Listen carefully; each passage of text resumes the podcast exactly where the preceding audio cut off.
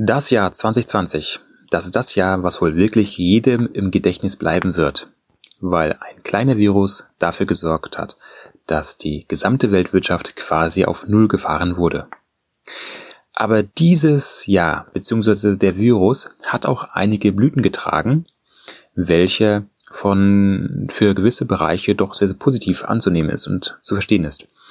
Und zwar der Bereich Homeoffice, der hier in diesem Jahr 2020 einen gehörigen Boom hatte. Und das soll auch das Thema der heutigen Episode sein von Form und Lage, dem Technik-Podcast für den Sondermaschinenbau. Mein Name ist Steffen Beutler. Ja, Homeoffice. Wer kennt es nicht?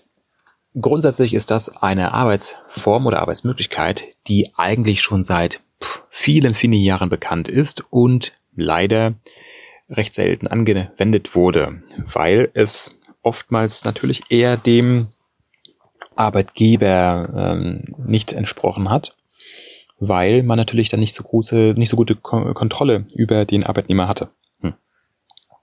Aber das Jahr 2020 aufgrund eines kleinen Virus also, hatte dazu geführt, dass die Meinung doch ein wenig überdacht wurde, was natürlich verschiedene Blüten getragen hat. Grundsätzlich gibt es ja, wenn man sich das Homeoffice anschaut, gewisse Vorteile. Und zwar, es ist auf jeden Fall positiver für den Verkehr, wenn man nicht ständig ins Büro fahren muss. Und dementsprechend wird auch in den Firmen weniger Platz benötigt. Es ist sogar so, dass ähm, schon im Vorfeld etwas modernere Firmen eher auf Homeoffice gesetzt haben, beziehungsweise dass die dafür gesorgt haben, dass eine, einige Teile der Belegschaft im Homeoffice gearbeitet hatten, bei denen es nicht unbedingt nötig war, wenn sie in der Firma sind. Das spricht natürlich eher für ähm, Bereiche, die eher für, ähm, naja, administrative Prozesse sind oder eher kreative Arbeiten. Also ein Handwerker oder jemand, der an der Maschine steht und diese bedienen muss, der kann natürlich kein Homeoffice machen, aber beispielsweise Ingenieure oder Sachbearbeiter oder sonstige können natürlich ohne weiteres ähm, von zu Hause aus arbeiten mit einem PC und so über beispielsweise VPN oder, oder sonstige Remote-Eigenschaften äh, Verfahren auf die Firmenserver zugreifen. Und damit wird natürlich auch weniger Platz benötigt, was natürlich auch gerade in exponierten Lagen sehr, sehr teuer ist. Oder wenn man eh schon sehr, sehr gut wächst und Probleme hat, die neue Belegschaft unterzubringen, sodass man dann gewisse Teile der alten Belegschaft einfach ausquartiert.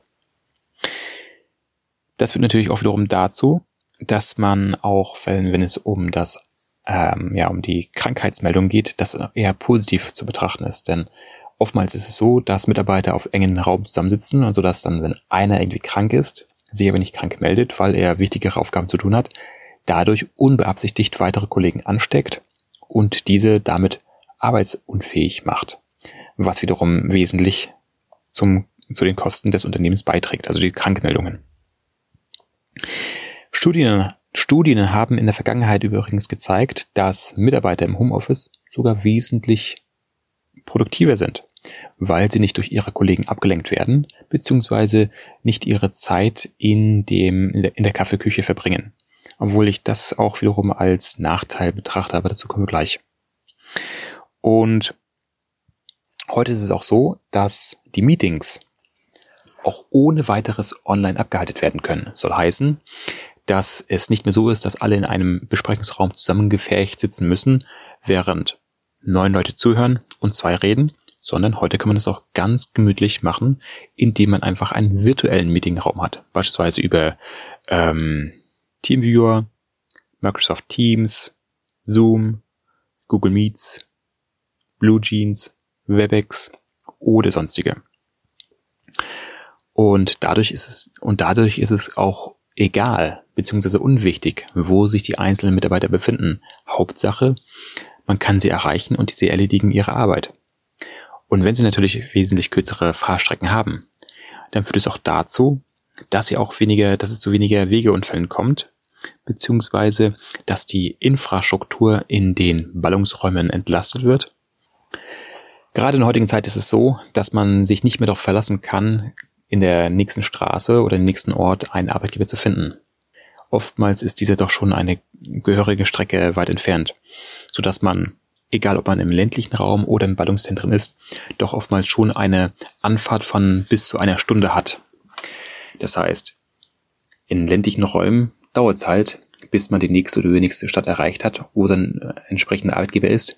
Und in den Ballungsräumen ist vielleicht räumlich der Arbeitgeber relativ nahe, aber aufgrund der vollen Straßen und des Berufsverkehrs kann es dann da oftmals doch schon äh, einige Zeit dauern, bis eine Stunde, bis man diesen erreicht hat.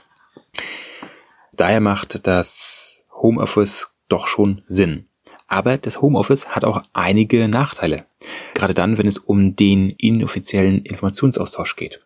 Und zwar die allseits beliebte, bekannte Kaffeeküche, in dem man sich trifft, um sich auf einen kurzen Plausch mit den Kollegen trifft und dort ähm, ja die wichtigsten Neuigkeiten des Wochenendes, des Tages oder über die Kollegen entsprechend zu verlieren. Aber nicht nur das wird dort ausgetauscht. Hier wird natürlich auch, hier werden die eigenen Probleme ausgetauscht, die man derzeit mit technischen Fragestellungen oder mit Prozessen hat, die dann wiederum einem Nächsten bekannt gegeben werden, der schon mal im Vorfeld darauf reagieren kann oder gleich eine Lösung gibt oder gleich darauf hinarbeitet. Das sind so Vorteile, die natürlich dafür sorgen, dass man auch wiederum schlank und schnell reagieren kann und arbeiten kann. Was ohne, ohne dass erst ein interner Auftrag äh, erstellt werden muss, also irgendeine Änderungsempfehlung oder Änderungsanweisung oder, oder, oder, oder, oder.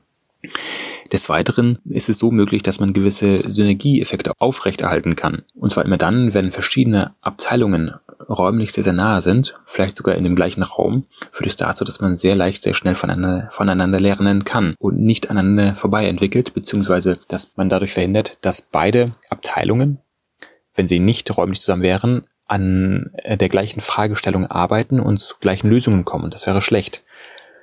Also dass beide quasi das Rad von neuem entwickeln. Bloß wenn jetzt beide die gleiche Fragestellung haben und konzipiell, konzipiell äh, und prinzipiell die gleiche Lösung benötigen, reicht es ja aus, wenn nur eine der beiden Abteilungen daran arbeitet. Und diesen Umstand, den erkennt man natürlich dann, wenn man eng zusammenarbeitet. Und zwar nicht im Homeoffice, in dem jeder, jeder einfach zu Hause in seinem eigenen Saft schmort. Also das ist schon mal ein gewisser Nachteil von dem Homeoffice und ein Vorteil für die allseits bekannten Büros. Aber es gibt auch gewisse Vorteile, wenn man versucht, Homeoffice und ja, die einfachen Büros miteinander zu verbinden. Sprich, dass man eine hybride Gestaltungsform bildet. Dass man sich sagt, dass natürlich die Belegschaft zu einem gewissen Prozentsatz zu Hause arbeiten darf oder gewisse Bereiche pauschal komplett zu Hause arbeiten dürfen, weil es überhaupt unsinnig ist, wenn diese überhaupt in die Firma kommen, auf, auf, aufgrund von Fahrtwegen, ähm, der, der, der Hierarchie oder, oder, oder, oder. Und das kann natürlich auch wiederum dazu führen, dass es sogar, ähm, dass man als Arbeitgeber wesentlich attraktiver angenommen wird. Denn gehen wir mal davon aus, dass Sie ein extrem spezialisiertes Unternehmen sind, welches händeringend auf der Suche nach, ja, Experten ist, von denen es nur eine Handvoll in der gesamten Bundesrepublik gibt, und zwar in der gesamten Bundesrepublik, sie aber nur einen einzigen Standort haben. Jetzt ist es so, dass diese Experten natürlich von verschiedenen Unternehmen in verschiedenen Bereichen Deutschlands ähm, gesucht werden und diese Personen sich entsprechend aussuchen können, zu wem sie gehen. Aber wenn diese Personen, diese Experten natürlich ähm, gewisse also ähm, räumlich gebunden sind aufgrund von Familie, Kinder oder Eigenheim oder sonstigen, haben die natürlich Probleme, durch die gesamte Bundesrepublik zu ziehen, nur für einen einfachen Job. Aber wenn man diesen Personen, diesen Experten die Möglichkeit gibt, eine flexible Arbeitsbedingung zu geben, so kann das für die äußerst vorteilhaft sein. Wie meine ich das? Gerade das Thema Homeoffice. Hier kann es beispielsweise von Vorteil sein, dass man diesen sagt, ja gut, äh, du brauchst jetzt gar nicht zu uns kommen, du kannst schön von zu Hause aus arbeiten, aber der Nachteil ist dann wiederum, wenn man nur zu Hause arbeitet, dass man natürlich durch die, naja, durch das Heim abgeleckt wird. Gerade dann, wenn man andere Arbeitszeiten hat wie die, wie der Rest der Familie, beziehungsweise wenn man Kleinkinder hat. Ich kenne das beispielsweise aus der eigenen Erfahrung, dass man dann dementsprechend den Mitarbeitern anbietet, pass auf, es gibt jetzt in jeder größeren Ortschaft äh, gewisse Coworking Spaces oder irgendwelche äh, Gewerbeflächen, die man anmieten kann, sei es ein kleines Büro, und dass man das für diesen Mitarbeiter entsprechend anmietet so dass er von dort aus arbeitet, also sprich nahe von zu Hause aus und zwar in seiner eigenen Umgebung, die er selbst, selbst gestalten kann. Und gerade wie gesagt heute, in dem nach Flexibilität gerufen wird hinsichtlich der Arbeitnehmer, ist das auch mal ein Punkt, wie man selbst als Arbeitgeber eine hinreichende Flexibilität an den Tag legen kann, um so wesentlich attraktiver für Experten sein kann, für die Fachkräfte, die man benötigt, um sehr, sehr spezielle Fragestellungen zu bearbeiten.